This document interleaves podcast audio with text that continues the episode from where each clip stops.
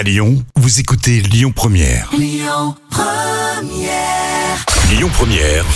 l'invité politique du samedi avec Lyon Positif. Frédéric Duval. Bonjour à toutes et à tous, on est heureux de vous retrouver pour cette nouvelle émission L'invité politique le samedi de 11h à midi sur Lyon Première. Euh, je suis avec Christophe Jourjon, bonjour. Bonjour. Alors vous êtes euh, conseiller de la métropole de Lyon et conseiller régional. D'ailleurs je crois que c'est une combinaison assez originale parce que vous êtes, vous êtes le seul je crois à être à la fois à la métropole et à la région. Euh, vous êtes UDI, euh, vous êtes, je dis pas que vous êtes le seul, mais vous êtes assez peu nombreux aussi, mais on en, on en parlera. Et on est heureux de vous accueillir parce que vous avez une, une vision assez euh, large et transverse, et puis j'allais dire un petit peu ancienne, parce que vous êtes élu euh, depuis 2008 et, et vous connaissez bien un certain nombre de sujets. Donc on avait plaisir à échanger avec vous sur des questions de mobilité, évidemment, qui sont toujours là. On va parler ZFE, on va parler relocalisation, on va parler euh, énergie, évidemment, et on commence toujours cette émission par une question d'actualité. Euh, alors une question qui est un petit peu sur sur toutes les lèvres en ce moment qui est lié à ce qui s'est passé, à la, polémique qui a eu lieu, notamment euh, il y a quelques jours au moment du, souvenir de la déportation, avec euh, euh, cette cérémonie devant le veilleur de pierre, où un certain nombre d'élus ont tourné le dos à la représentante du maire, qui lui-même voulait organiser une conférence avec des personnes un peu controversées. Bref, il y a eu vraiment quelque chose d'assez fort et d'assez clivant. Qu'est-ce que vous en pensez, vous, en tant qu'élu de la République en tant qu'élu euh, donc de Lyon de la métropole euh, sur ce qui s'est passé. Est-ce que c'est normal? Est-ce que il fallait polémiquer? Est-ce qu'il y a sujet à polémique? Euh, Comment vous avez vécu cette triste bah, affaire? Je pense qu'il faut remettre les choses dans, dans le bon ordre. Le, le point de départ, c'était effectivement cette réunion que souhaitait organiser le, le maire de Lyon à l'occasion de l'anniversaire des, des, accords d'Oslo. Moi, j'ai deux commentaires là-dessus. C'est que la première, le premier commentaire, c'est que la diplomatie, je ne suis pas sûr que ce soit le rôle du maire de Lyon la diplomatie, il y a un État français, il y a l'Europe pour faire de la diplomatie. Donc ça, c'est la première chose. Au-delà de cette première remarque, euh, faire une réunion pour que les communautés puissent échanger, dialoguer et se rencontrer, bon, je trouve que c'est une bonne idée. Mais à ce moment-là, si on veut vraiment que ça soit un temps d'échange et de rencontre et de dialogue constructif, cette réunion, il faut la co-construire avec toutes les parties prenantes, définir euh, euh, l'organisation, la temporalité, est-ce que c'est une réunion ou est-ce que c'est trois ou quatre réunions, euh, définir qui sont les intervenants.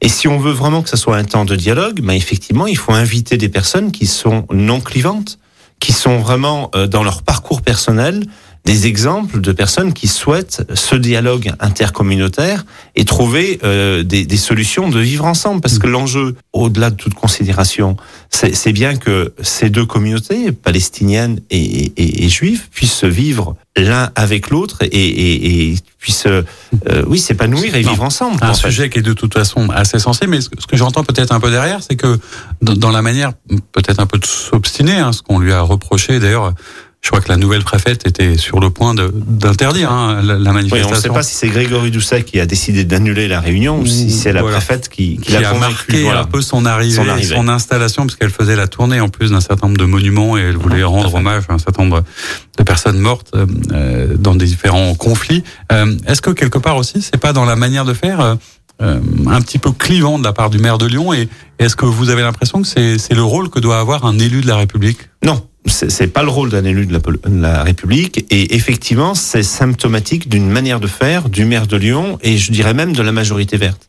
C'est-à-dire qu'aujourd'hui, moi je regrette que depuis trois ans cette majorité et, et le maire de Lyon en particulier soit dans un entre-soi. C'est-à-dire que tout ce qu'ils décident, tout ce qu'ils font, ils l'ont construit avec euh, leur premier cercle, leur euh, leurs euh, leur fidèles supporters, mais ils l'ont pas construit avec l'ensemble des habitants de la ville ou de la métropole.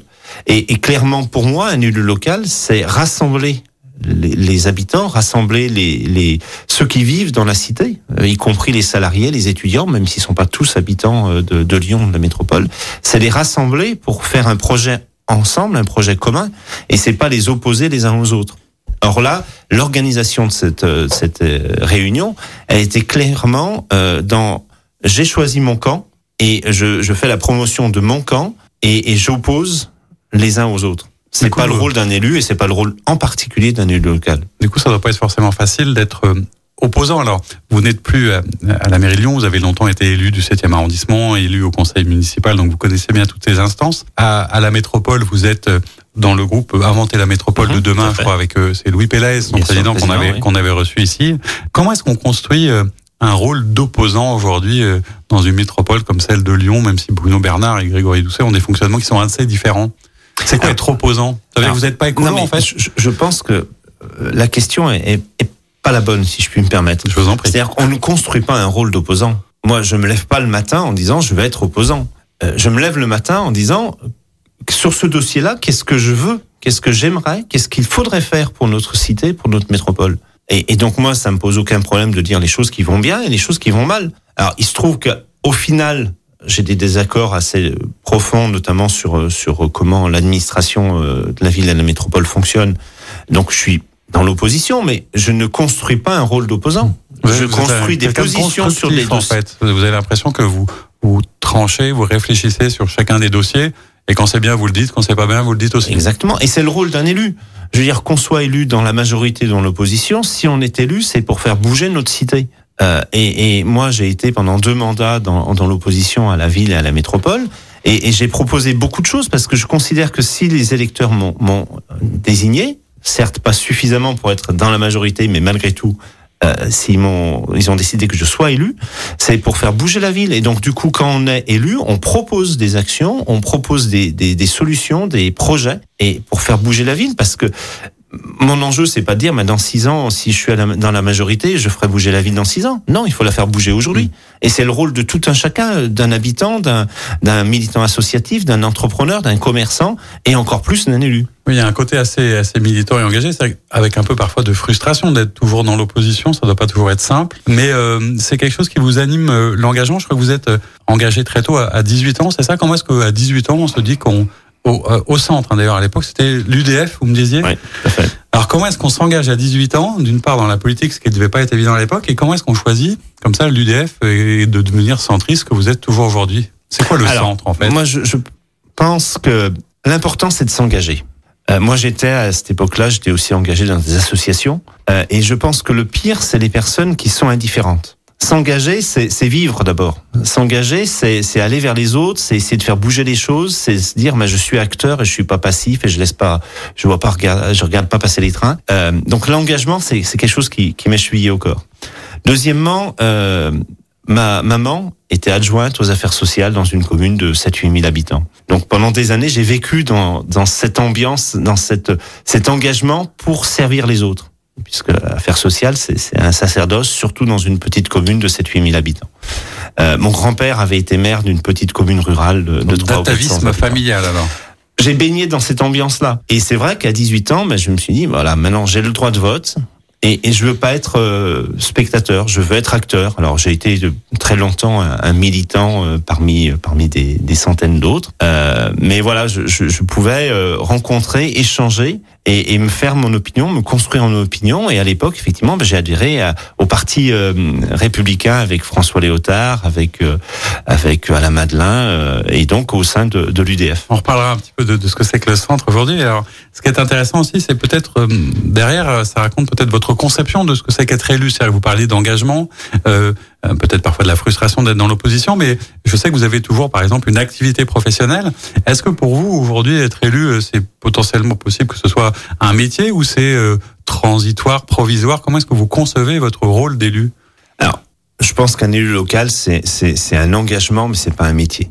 Euh, et, moi, je tiens à garder mon métier, même si c'est compliqué en termes de, gestion euh, de l'emploi du temps, et que c'est acrobatique et que ça prend sur la vie de famille euh, le soir ou les week-ends, etc. Parce que voilà, l'activité, elle est là. Mais je pense que c'est très important parce que garder son métier, d'abord, ça donne, ça permet de garder son indépendance. D'accord, ce qui fait vivre ma famille, c'est d'abord mon métier. Et donc ça donne une indépendance et ça c'est important aussi en politique d'avoir cette liberté de ton et cette liberté par rapport au mandat. Ça c'est la première chose. La deuxième chose c'est qu'un métier, ben, ça vous permet de sortir aussi du microcosme. C'est-à-dire que ceux qui sont que élus, ben finalement, ils rencontrent des élus qui sont dans la majorité ou dans l'opposition.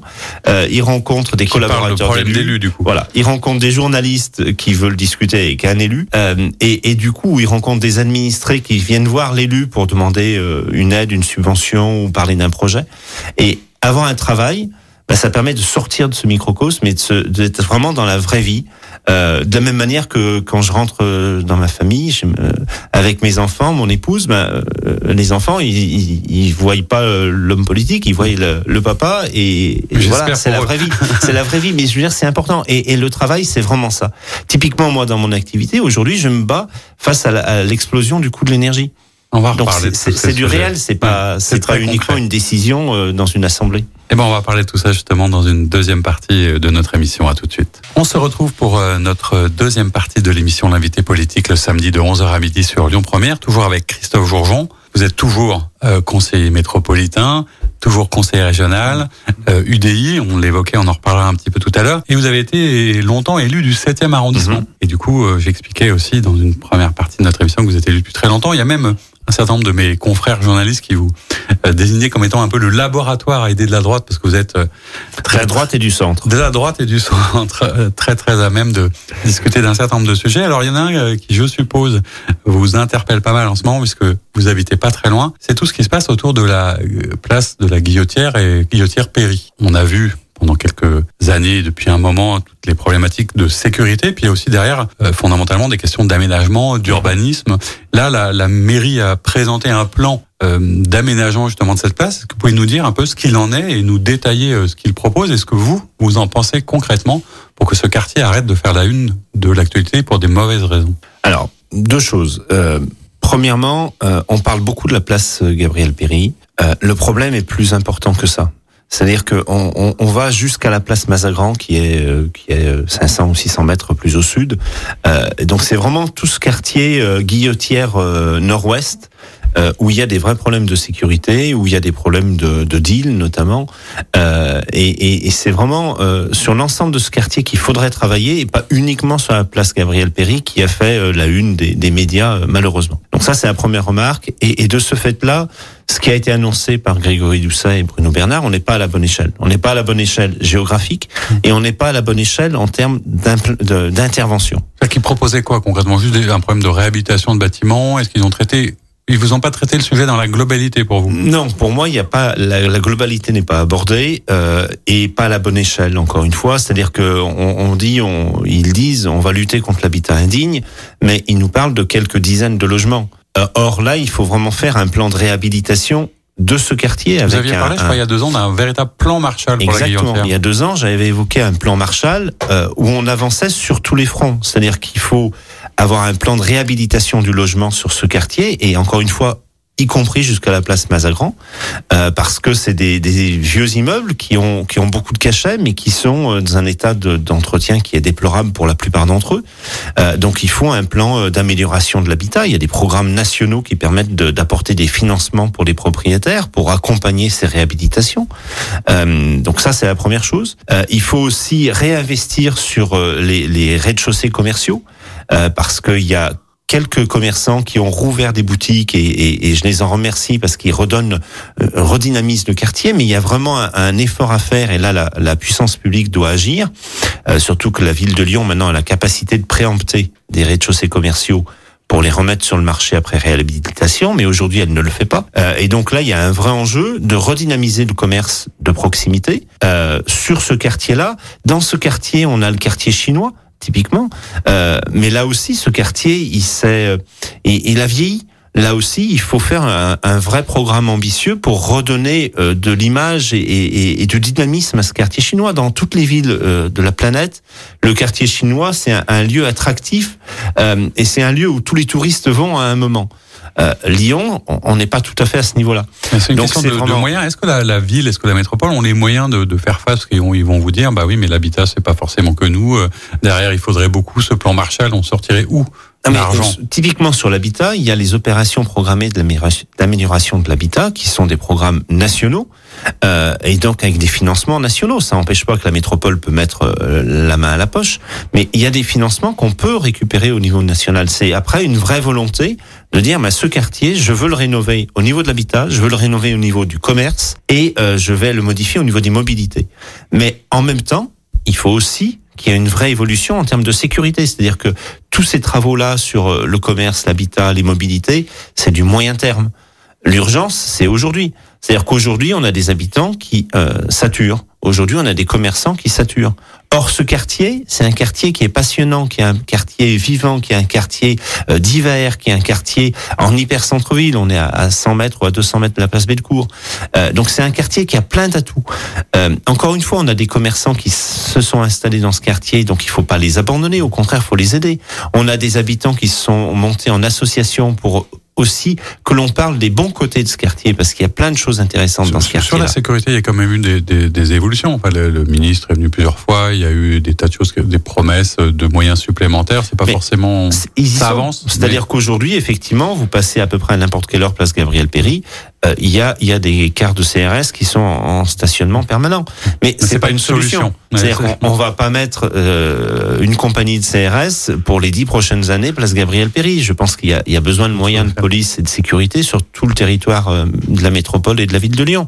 Donc ça, ça illustre bien qu'il faut que rapidement l'urbanisme, l'habitat, le commerce, les mobilités fassent que on change ce quartier pour que les problèmes de sécurité bah, ils soient euh, revenus à un niveau raisonnable et qu'on n'ait pas besoin d'une hyper présence policière. L'urbanisme, on le voit, c'est un, un, vrai levier, etc. Le, le 7e est assez riche en projets, etc. Vous travaillez, je crois, à Gerland. Gerland, c'est aussi un sujet en soi. Hein. Gérard Collomb a voulu en faire quelque chose d'assez incroyable. Ça s'est développé autour euh, du, du stade, autour de, de, tout ce qui se passe, etc. C'est encore, il y, y, a des problématiques à Gerland encore euh, d'accueil. Il y a certaines populations qui sont peut-être moins désirables que d'autres. Comment est-ce que euh, sur Gerland, on fait euh, vivre un peu mieux. Euh, il y, a, y, a, le laboratoire, le Centre international de recherche du cancer. Enfin, il y a plein de choses à un haut rayonnement international et en même temps confronté à des choses très délaissées, des populations un peu abandonnées et des aménagements qui sont pas forcément réussis.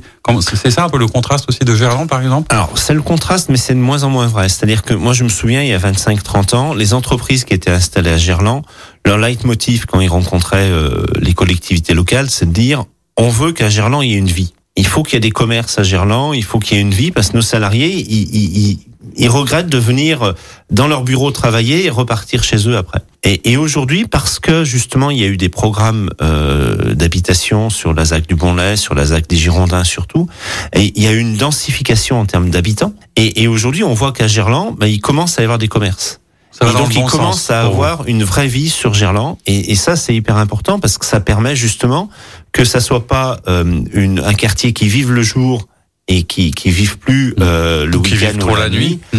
euh, et, et on, on, commence à avoir cet équilibre là donc je pense que Gerland est vraiment dans une dynamique très positive parce qu'on a une richesse en termes de développement économique. On a beaucoup beaucoup beaucoup d'emplois. On a encore des entreprises qui s'installent à Gerland. Il y a l'arrivée de l'EM euh, bientôt. L'arrivée de l'EM dans dans 18 mois. Euh, donc on a une vraie une vraie attractivité économique de Gerland puisque Gerland est même le premier pôle économique de, de Lyon euh, parfois devant Pardieu ou juste derrière euh, mais dans le même temps, maintenant, on a euh, des habitants à Gerland. Et donc, du coup, on trouve cet équilibre habitant-économie. Et ça permet qu'il y ait une activité commerciale derrière et associative qui se mette en place. Ça raconte aussi, euh, d'ailleurs, un peu le temps long de la politique, hein, parce que c'est souvent une complexité, c'est de, de, penser à 10, 20, 30 ans des aménagements tout en réglant les problèmes du quotidien. Sur les sujets qui, qui nous concernent et qui concernent tous les Lyonnais et sur lesquels vous avez beaucoup travaillé et réfléchi, ça fait aussi partie de, de l'actualité. C'est bien évidemment les, les enjeux liés à la mobilité. Mhm. Alors il y, a deux questions euh, majeures euh, qui, qui, sont là. Une qu'on traite assez régulièrement, euh, c'est la fameuse ZFE dont les, les, Lyonnais et les grands Lyonnais commencent à entendre parler. Est-ce que vous pourriez nous rappeler un peu de quoi il s'agit? Et vous avez pris une initiative justement peut-être pour faire en sorte qu'il y ait encore plus d'informations via un référendum. Vous avez l'impression qu'on n'a pas bien expliqué ce qui allait se passer aux habitants? Ah bah, euh, on n'a même pas du tout expliqué ce qui allait se passer aux habitants. C'est-à-dire que euh, clairement la métropole, euh, et, ça c'est à, charge euh, du président de la métropole, Bruno Bernard. Même s'il faut le rappeler, hein, c'est une loi nationale, mais qu'ils ont décidé d'appliquer un peu plus tôt que les autres. Alors c'est un cadre national, euh, mais Bruno Bernard nous a expliqué pendant très longtemps que euh, l'État était timoré, pas assez ambitieux, et que le calendrier était trop trop trop lointain. Donc il nous a expliqué dès son élection qu'il allait aller plus vite plus fort et avec une vraie ambition. Soit, euh, on est tous pour améliorer la qualité de l'air à Lyon, à la métropole de Lyon et, et au-delà. C'est-à-dire que encore une fois, moi, je n'ai pas une vision nombriliste. C'est-à-dire que je m'intéresse pas à, à, une air pure sur Lyon et la métropole de Lyon. Il faut essayer d'améliorer la situation dans notre région, au niveau national et pour notre planète Terre. D'accord? Euh, mais je considère que pour faire ça, il faut informer les habitants. Or, il a toujours refusé d'informer. Alors, il nous dit l'État veut pas me donner accès aux fichiers des propriétaires de voitures. Ok, mais il a euh, le journal euh, Met, euh, le journal métropolitain Donc, qui est fait distribué dans la, toutes les boîtes aux la une d'ailleurs. dont il fait, euh, de, ça fait deux ou trois fois qu'il fait la une du, du, du journal. Je veux dire, c'est un moyen de communication et d'information pour donner ses objectifs, son calendrier, euh, demander aux gens de participer. euh, enfin voilà, ça il l'a pas fait. Donc on a un vrai déficit d'information des habitants sur ce que c'est que la ZFE et le calendrier. Ce qui fait qu'aujourd'hui, il va prendre des décisions qui vont être sur du temps court. C'est-à-dire que là, ça- l'extension de la ZFE devrait être euh, votée par la majorité verte d'ici euh, d'ici cet été pour une mise en œuvre dès euh, l'année prochaine. Oui, sachant que ça a commencé en septembre là, avec les, les critères Les 5. critères et- 5. Mais ça concerne peu de voitures, qu'au c'est final, moins de c'est- 20 000 Au voitures. final, hein, qu'on rappelle un peu les chiffres, euh, à l'horizon quoi 2026, c'est combien de véhicules qui sont Bah, potentiellement concernés 2026, c'est 500 000 véhicules sur un parc de 650 000, vé- vé- Voilà. 650 000 pardon, véhicules. C'est-à-dire que d'ici 2026, c'est les trois quarts des véhicules que nous devrons changer, y compris des véhicules récents. Euh, donc encore une fois, c'est un vrai besoin d'information. Moi, je, sur le principe, je pense que la ZFE c'est un bon outil. Encore une fois, moi je suis pour l'amélioration de la qualité de l'air. Euh, même si, par exemple, entre 2011 et 2020, la qualité de l'air s'est grandement améliorée sur la métropole de Lyon sans ZFE. Donc c'est pas le seul outil, mais c'est un outil supplémentaire. Après, il faut que la temporalité soit supportable par les habitants, mais aussi par les artisans, les commerçants et les entreprises. C'est-à-dire que derrière, il y a des investissements, il y a, il y a des choix à faire. Et ces investissements-là, tout un chacun, on peut les, les imaginer, mais sur un temps moyen ou long. Euh, vous pouvez pas décider de changer votre voiture pour l'année prochaine. Alors, Enfin, du coup, les, moi, je les- ne peux pas. J'imagine que les élus euh, de, de l'actuelle majorité euh, vous disent ou vous répondent, bah écoutez, oui, en même temps, euh, voilà, on- moins de voitures, mais on met en place plein de choses, euh, du vélo, de la trottinette. D'ailleurs, c'est un drôle de sujet, ça, puisque visiblement les trottinettes en libre accès vont être maintenues. Peut-être que vous avez un avis sur le sujet, mais est-ce que vous pensez que du coup, en face, on propose suffisamment de solutions alternatives de mobilité? Quel regard vous avez sur, sur ce qui se passe? Je sais que vous êtes aussi, par exemple, un défenseur d'un sujet dont on parle beaucoup, ce fameux RER à la lyonnaise. Est-ce que ça, c'est une solution possible? Alors, oui.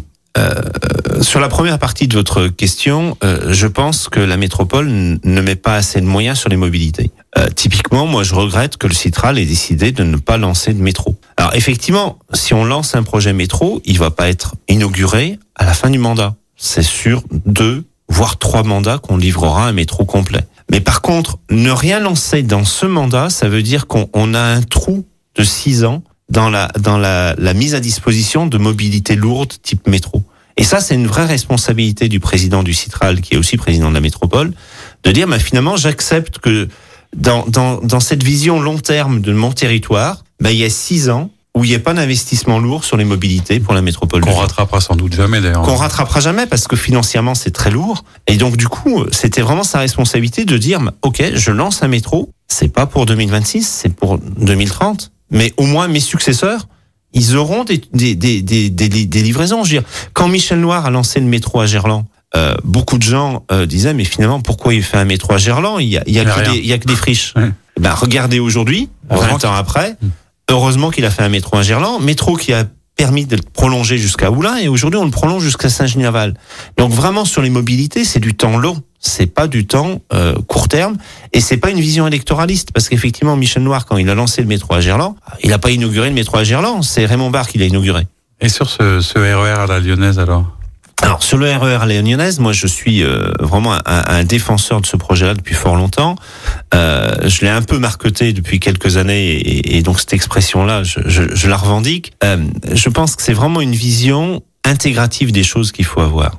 C'est-à-dire que pour moi, euh, quand, quand je me déplace, je me fous complètement de savoir si euh, mon bus, il est un bus citral, euh, région, État, privé. euh, je m'en fous. Il faut qu'on Ce qui puisse aller m'intéresse, d'un c'est point à d'aller un voilà, autre. d'un point A à un point B en un temps raisonnable, voire le plus court possible, et avec un coût financier pour mon pouvoir d'achat le plus raisonnable possible, et un coût environnemental aussi, parce que l'écologie, ça m'intéresse, il n'y a pas que les verts qui font de l'écologie, à un coût raison- euh, environnemental raisonnable. Donc effectivement, les transports en commun, c'est une bonne solution, et le RER, c'est une bonne solution pour faire du transport de masse sur des distances moyennes. Donc ça tombe bien parce que le président Macron a dit qu'il fallait en mettre partout. Euh, Est-ce que c'est lui Alors- qui gère d'ailleurs que- Non, c'est pas lui qui gère, c'est la région qui gère. Par contre, sa, sa déclaration, moi, je la, euh, je, je la prends et je, je l'ai entendue avec plaisir parce que c'est la première fois qu'un président de la République ou un premier ministre dit il faut des RER en dehors de l'Île-de-France. Donc c'est une vraie étape. Maintenant, euh, moi j'attends que l'État dise ce qu'il fait concrètement. Parce que pour faire du RER, il faut des voies, des gares, des aiguillages, ça c'est l'infrastructure, plus des rames de train et euh, du service de la billettique, de la tarification. Or, toute l'infrastructure, c'est la responsabilité de l'État. C'est à l'État normalement de le financer.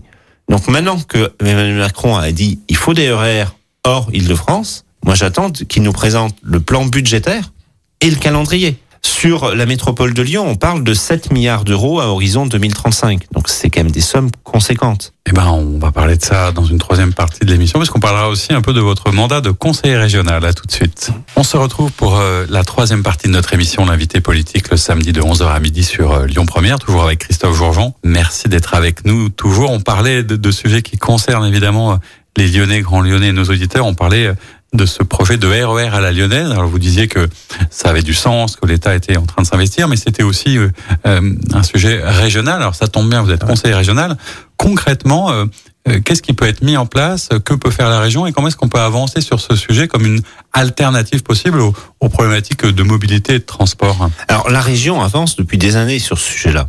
C'est-à-dire que typiquement la voie L qui a été inaugurée il y a, il y a six mois à Pardieu, euh, qui a été largement cofinancée par la région puisque la région a investi 50 millions d'euros sur cette voie L, ça, ça permet de, de fiabiliser les déplacements TER aujourd'hui et de donner une capacité pour demain augmenter la fréquence, augmenter le nombre de trains et aller vers le RER. Donc la région investit massivement depuis des années sur le RER.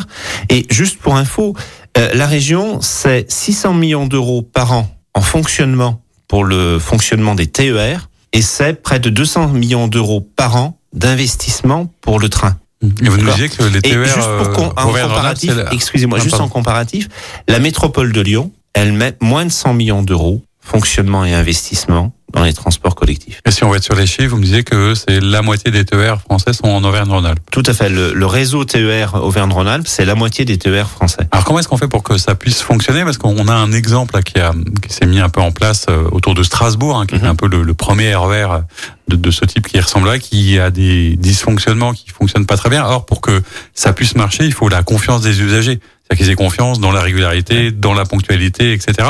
Euh, comment est-ce qu'on évite ces problèmes et qu'est-ce qu'on peut faire assez concrètement euh, sans attendre 2035 ou 2040 alors le RER, il n'y aura pas un grand soir du RER. C'est clairement quelque chose qui va se faire année après année avec différentes phases. Euh, encore une fois, les investissements qu'on a faits, ça anticipe ça. Typiquement, on, on, est en train de construire un atelier de maintenance à Saint-Étienne. C'est aussi pour permettre d'avoir la capacité de maintenir plus de trains. On a acheté des rames Régio 2N qui vont être livrées en fin d'année, début de l'année prochaine. Euh, 20 rames Régio 2N. C'est aussi pour retrouver de la capacité d'emport, c'est-à-dire de transporter des voyageurs dans, dans des conditions acceptable. Aujourd'hui, le réseau TER Auvergne-Rhône-Alpes a, a pris, a retrouvé et même dépassé sa fréquentation d'avant Covid. On est à 15% en plus euh, en termes de fréquentation par rapport à la période avant Covid. Le Citral est, est, est encore en dessous de la période avant Covid. Euh, donc ça pose déjà des problèmes de capacité euh, dans les trains et donc du coup il faut investir dans les trains. Euh, donc par rapport à votre question, il y a, il y a clairement des choses qu'on peut faire à court terme euh, sur certaines lignes, sur Villefranche-Lyon, sur euh, Lyon-Vienne, euh, vis-à-vis de Saint-Étienne ou Givors. Là, il y a encore de la capacité, donc on, on peut avancer à, à, moyen terme. Euh, après, euh, le RER, c'est aussi des trains qui traversent euh, nord-sud ou ouest-ouest, euh, pour éviter d'être uniquement en étoile, mais de faire de, de, périphérie à périphérie, sans changement, sans rupture de charge. Et là, ben, il faut régler les problèmes de saturation du nœud ferroviaire lyonnais. Donc forcément, on est sur des investissements beaucoup plus colossaux et euh, une temporalité qui est plutôt à, à, à 2035, voire 2040. Ça veut dire qu'il faut savoir aller vite euh, quand même et, et mettre les, les, moyens. Alors on parlait de la région, donc vous êtes. Euh, et juste une chose, euh, ce RER, encore une fois, il faut que l'État investisse massivement sur les infrastructures, sinon ça sera pas possible. Après la région, c'est son rôle d'être chef de file et de piloter ce projet-là, mais il faut aussi que les intercommunalités, les agglomérations, les métropoles participent autour de table. C'est-à-dire que c'est vraiment un travail collectif euh, avec une vision long terme. Et pour le territoire, et que tout le monde s'y mette. Alors on sait, euh, sans le dire, que quelquefois les relations entre la région et la métropole ne sont pas toujours simples. Et d'ailleurs, s'il y a un sujet qui a bien montré que c'était pas toujours simple, c'est, euh, je vais dire, la, la polémique, euh, peut-être que les gens ont du mal à comprendre assez récente sur la manière dont on pouvait aider nos, boulangers face à la crise énergétique, parce qu'on a tous compris que nos boulangers souffraient, avec d'autres, hein, des problématiques d'énergie, les Français, les particuliers aussi. Euh, euh, la région s'est engagée à aider. Euh, Bruno Bernard a répondu, on ne sait pas trop. Enfin, qu'est-ce qui s'est passé? Est-ce que vous êtes les seuls à aider les boulangers? Pourquoi les boulangers? Et pourquoi est-ce que tout le monde ne va pas dans le même sens pour aider nos entreprises Alors, la crise de l'énergie et du prix de l'énergie, c'est un vrai problème pour nous tous, même si avec le, bouclier tarifaire de l'État, ben, voilà, la, hausse sera limitée à titre personnel, mais c'est un projet majeur pour toutes nos entreprises et, et en particulier les TPE. Donc la région, elle s'est mobilisée très tôt, d'abord parce que c'est sa responsabilité, puisqu'elle est chef de file euh, du développement économique sur l'ensemble du territoire régional. Donc c'est sa responsabilité et euh, elle s'est mobilisée très tôt et Laurent Vauquier était très très en pointe là-dessus, euh, puisqu'on a mis en place dès décembre 2022 un plan, un pack énergie pour les TPE et les entreprises ainsi que les hôteliers et restaurateurs, pour les accompagner sur les diagnostics énergétiques, pour les accompagner aussi et participer au financement, co-investir avec eux, avec une subvention d'investissement, sur les travaux qu'ils pourraient faire pour réduire leur facture énergétique ou euh, pour certaines entreprises euh, avoir des projets de, de solarisation de toiture avec un objectif d'autoconsommation de l'électricité produite. Donc ça, ça a été fait très rapidement dès décembre 2022. Par rapport aux boulangers, on, on, a étendu ce dispositif où on a on a fait un focus sur les boulangers parce que boulangerie, pâtisserie, ils ont des process qui sont très énergivores, les fours, les chambres froides, etc. Et, et dans le même temps, euh, le prix de la baguette, elle peut pas passer à 2 euros. Euh, donc du coup, ils, ils ont un, un modèle économique qui est très contraint. Et si on ne faisait rien, on, allait assister à la, disparition d'un certain nombre de boulangers et de pâtissiers sur le territoire régional. Donc on a mis en place un, plan qui comporte deux axes. Une aide à l'investissement pour euh, réduire leur, euh, leur consommation énergétique, changer de four, des choses comme ça, avec une subvention d'investissement de 10 000 euros plafonnée par, au niveau régional. Et un aide, une aide de fonctionnement, cette fois, pour euh, absorber un petit peu la hausse euh, du coût de l'électricité dans leur facture euh, énergétique. Mais ça veut dire que euh, Laurent Wauquiez était le seul à vouloir aider les boulangers et que Bruno Bernard n'a pas suivi pour aider ses boulangers J'y arrive, je suis désolé d'être un peu long. la région donc a mis en place ça et elle a proposé à l'ensemble des collectivités locales d'Auvergne-Rhône-Alpes de les autoriser à accompagner cette aide-là. Donc il y a un certain nombre de départements, un certain nombre d'intercommunalités qui ont dit bah ok, nous on va compléter l'offre régionale par une aide, une subvention départementale ou, ou, d'intercollectivité. Euh, malheureusement, sur la métropole de Lyon, la proposition a été faite à Bruno Bernard. Et Bruno Bernard, moi j'ai posé la question, comme la région n'avait pas de réponse, j'ai posé la question au Conseil de la métropole. On a posé la question au Conseil de la métropole. Il nous a clairement dit que la métropole ne suivra pas. Je trouve que c'est dommage. Parce que là, euh, la baguette vient de rentrer au patrimoine euh, mondial, de l'UNESCO et, et on fait pas un petit geste pour accompagner les boulangers. Est-ce que ça veut dire que ce sont des petites querelles un peu politiciennes? Bah là, je vois pas où est le, côté politicien. Je veux dire, c'était euh, aider euh, nos boulangers à ne pas fermer dans trois mois ou dans six mois. Euh, c'était vraiment une action euh, locale, concrète, pragmatique. Euh, bon, je je comprends pas pourquoi ça a été euh, une fin de non-recevoir côté métropole de Lyon. On suivra ça avec attention et ça nous amène à, à, parler de sujets qui sont des sujets de fond aussi dont vous vous occupez à la région sur ce dont on parle régulièrement sur ces problématiques de relocalisation, de réindustrialisation, faire revenir en France et par exemple en Auvergne-Rhône-Alpes un certain nombre d'activités industrielles, économiques euh, qui sont euh, nécessaires soit à notre souveraineté, soit à l'emploi, mmh. etc. Comment est-ce qu'on peut faire ce type de choses dans une économie hyper mondialisée où on sait que 90% de ce qui est produit se fait en Chine, qu'on n'est pas capable de faire du doliprane, que enfin comment est-ce qu'on se bat pour faire revenir des industries et réimplanter des de l'économie? C'est un, cheval de bataille euh, très fort de, de, Laurent Vauquier et de la vice-présidente euh, en charge de l'économie euh, Stéphanie Pernaud euh, qui, qui dépense l'un et l'autre. Voilà, donc c'est très bien, une énergie phénoménale sur ce, ce projet-là. on a adopté un pack relocalisation d'activités industrielles et on fait un focus sur l'industrie parce que un emploi industriel créé, c'est trois emplois induits générés. Dans les services, dans etc. Donc du coup, c'est un vrai enjeu. Euh, et euh, relocaliser de l'industrie, c'est effectivement retrouver une souveraineté industrielle euh, sur des secteurs stratégiques. Donc là-dessus, la région, elle a mis en place d'abord un, un, accompagnement financier, euh, puisqu'on a on a débloqué 1,2 milliard d'euros sur une période de six ans mais malgré tout, c'est un budget colossal euh, qui, est, qui mobilisé au niveau régional.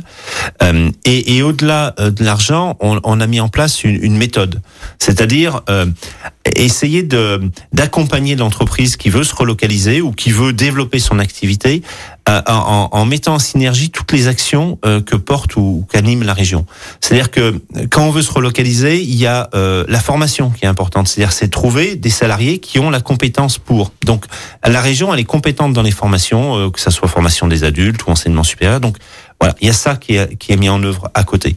C'est aussi se relocaliser ou développer une activité en région, c'est parce que on est une terre d'innovation où on va trouver des nouveaux process, des nouvelles idées, des nouveaux, des brevets, des, des, des, des, laboratoires académiques ou privés avec qui on pourra monter des partenariats. Donc la région, là aussi, dans ce pack relocalisation, elle mobilise les acteurs de la recherche et de l'innovation. C'est aussi euh, mobiliser le foncier, parce que relocaliser une activité, ben ça se fait pas comme ça. Il faut un endroit, un foncier pour l'installer. Idéalement, c'est euh, euh, requalifier des friches industrielles pour ne pas euh, porter atteinte aux, aux zones encore zéro non, artificialisation voilà, dans, dans l'objectif de zéro artificialisation. Donc la région là aussi, elle met en place des foncières pour pouvoir accueillir de l'activité industrielle. Euh, c'est euh, c'est vraiment avoir cette vision transverse et c'est aussi travailler avec les industriels parce qu'encore une fois, euh, l'économie, c'est pas la région qui crée les emplois, c'est les entrepreneurs, c'est les entreprises. Donc du coup, il faut vraiment travailler avec les entrepreneurs et en les fonction entreprises. de leurs besoins. Vous êtes un, en fonction cadre de leurs besoins et un moteur pour les aider, c'est ça Euh, on, on, est là pour euh, mettre en place le, les conditions optimales pour qu'elles puissent se développer.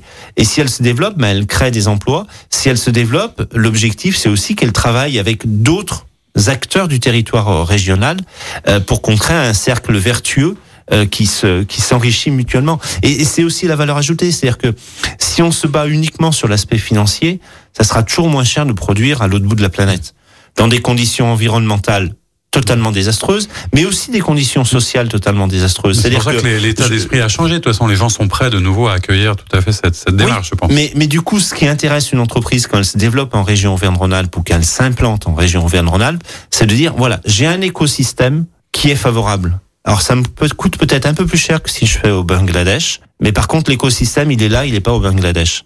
Alors, et ça me permet juste de faire une petite, euh, une petite, comment dirais-je, un petit clin d'œil à, à, la mairie de Lyon qui a acheté ses doudounes euh, au Bangladesh. Je pense que là aussi, euh, quand depuis trois ans on nous explique euh, on va relocaliser nos achats, on va faire de la production Made in France, on va être responsable, etc. Acheter des doudounes 30 euros au Bangladesh. Alors que... Au-delà du problème environnemental, c'est un problème social. C'est-à-dire que ces doudounes, c'est des gamins de 10 ans qui les ont fabriqués. Alors qu'il existe des solutions et la filière textile s'est exprimée à ce sujet. Moi, je connais des entreprises, je pense à Maison Mabille notamment, qui fait des tas de choses dans des ateliers de Lyon, qui auraient pu faire ça très bien. Un tout petit mot, euh, parce que c'était difficile de pas faire un peu de politique nationale. On, on, la radio était représentée au vœu du, du président du conseil régional, Laurent Wauquiez, qui ne se cache plus trop d'avoir des, des, ambitions, etc. Euh, vous qui êtes à la région dans sa majorité, est-ce que vous pensez que c'est un, un, bon candidat à la limite quand il se déclarera vraiment pour la France? Et j'allais dire comment on se, positionne quand on est au centre? Comment le centre existe encore face à un candidat comme ça ou avec un candidat comme ça? Alors le centre, il se positionne parce qu'on a des fondamentaux, des idées, euh, des, des convictions. Je veux dire, le centre, euh, l'UDI notamment, c'est un parti euh, humaniste, libéral, social, européen et écologique.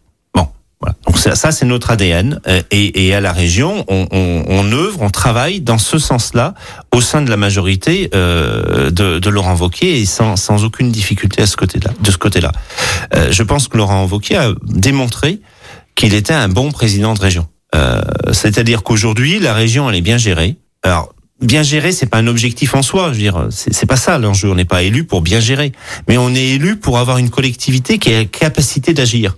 Et si elle a la capacité d'agir, enfin pour avoir la capacité d'agir, pardon, il faut gérer dans la durée, dans la continuité. Si la région a pu se mobiliser sur la crise Covid, si la région a pu se mobiliser sur la crise de l'énergie, c'est parce que les finances étaient saines et que on pouvait du jour au lendemain décider de dire ok ben je mets X dizaines ou centaines de millions sur un problème qui est un problème d'actualité, un problème crucial, un problème vital, j'ai la capacité de me mobiliser. Donc euh, plutôt un bon candidat le jour où il se déclare. Hein. Bah, ça, il faudra lui poser la question. On en reparlera à ce moment-là. On l'a invité, d'ailleurs, on attend qu'il vienne nous voir. Alors, vous savez, c'est samedi et demain c'est dimanche. Euh, c'est pas toujours évident et on voit que vous êtes passionné euh, d'avoir une vie à côté de la politique. Est-ce qu'on peut faire autre chose à un moment que de la politique dans la durée de son mandat ou est-ce que c'est pas quelque chose qui vous prend une grande partie de votre temps et de votre vie? Alors, je crois que quand on fait de la politique, on dit qu'on s'engage en politique. Euh, un peu comme euh, l'engagement religieux. Et, et, je crois que c'est quand même euh, vrai, c'est-à-dire que c'est quelque chose qui est très chronophage, passionnant, mais très chronophage. Alors sacerdoce, je n'irai pas jusque là. Euh, mais ceci étant, je pense que c'est quand même très important de garder un équilibre. Tout à l'heure, je disais que moi, pour moi, c'était important de garder mon, mon job, même si j'ai aménagé mon job pour pouvoir faire mon engagement politique. Euh, et de la même manière, c'est important aussi d'avoir des des temps de respiration. Donc pour répondre concrètement à votre à votre question, dimanche, moi je serai dans le Pilat, euh, qui est euh, recouvert d'un d'un manteau blanc, et, et j'irai faire de la marche ou de la raquette en fonction de l'état de la neige euh, dans le Pilat, euh, qui est la, la terre d'origine de ma famille. En écoutant de la musique, puisque vous savez, on se quitte souvent en musique, et vous avez choisi euh, un, titre en particulier, quel est-il? Donc c'est l'envie de, de, Johnny Hallyday. Bon, Johnny Hallyday, on voit, ça nous fait penser à Jérémy Bréau, qui était un, grand fan de Johnny, qui nous en avait parlé. Pourquoi l'envie? Qu'est-ce que ça raconte en quelques mots? Alors, pour deux raisons. D'abord, c'est une très belle chanson, ça c'est la première chose. Et la deuxième chose, parce que je trouve que c'est vraiment euh, quand, quand on écoute les paroles, euh, l'envie, c'est vraiment euh, retrouver l'envie de, de faire, retrouver l'envie de partager, retrouver l'envie de, de dialoguer, d'échanger, de construire, retrouver la pêche, retrouver la, la motivation. Et je pense que c'est vraiment un enjeu pour notre société aujourd'hui c'est de retrouver l'envie de vivre avec les autres et, et, et, de construire avec les autres quelque chose de, de, mieux pour demain. Retrouver l'envie pour donner envie aussi peut-être de participer, de s'engager et d'y croire. Merci beaucoup d'être venu à notre micro. Euh, je vous dis à très bientôt pour une nouvelle émission. On recevra le, maire de Corba, Alain Violet, la, la semaine prochaine. Merci beaucoup. Au Merci. Au revoir. C'était l'invité politique du samedi sur Lyon Première, en partenariat avec Immédia Positif, le web média qui rend visible l'essentiel. Retrouvez tous les invités politiques en podcast sur lyonpremière.fr et sur immédiapositif.fr. Écoutez votre radio Lyon Première en direct sur l'application Lyon Première, lyonpremière.fr et bien sûr à Lyon sur 90.2 FM et en DAB+. Lyon Première